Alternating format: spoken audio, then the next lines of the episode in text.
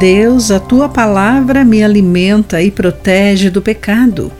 Ajuda-me a manter o hábito da leitura bíblica diária. Olá, querido amigo do Pão Diário, que bom que você está aí para acompanhar a nossa mensagem de encorajamento do dia. Hoje vou ler o texto de M. Butcher Pai com o título Um Processo de Amadurecimento.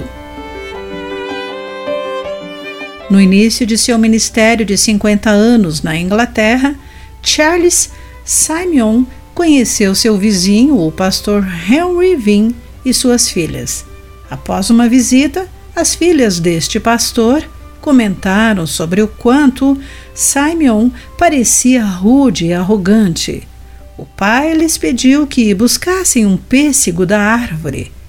Elas lhe questionaram o motivo de querer um fruto ainda imaturo e ouviram: Bem, é verde agora e devemos esperar por um pouco mais de sol e algumas chuvas. Logo, o pêssego amadurecerá e ficará doce. Assim será com o Senhor Simon.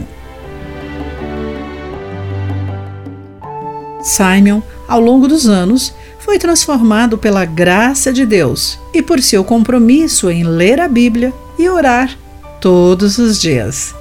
Um amigo que conviveu com ele por alguns meses testemunhou essa sua prática e comentou: Esse era o segredo de tanta graça e força espiritual.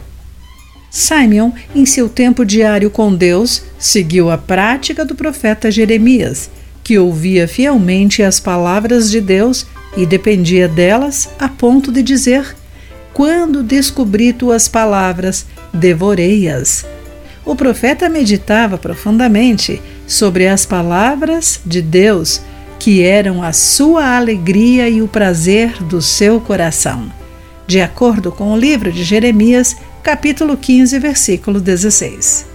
Se também nós somos semelhantes a uma fruta verde azeda, podemos confiar que Deus nos ajudará a amadurecer por meio de seu Espírito à medida que o conhecemos através da leitura e obediência à Sua palavra. Querido amigo, você lê a Bíblia diariamente? De que maneira essa leitura o transforma? Pense nisso. Aqui foi Clarice Fogaça com a mensagem do dia.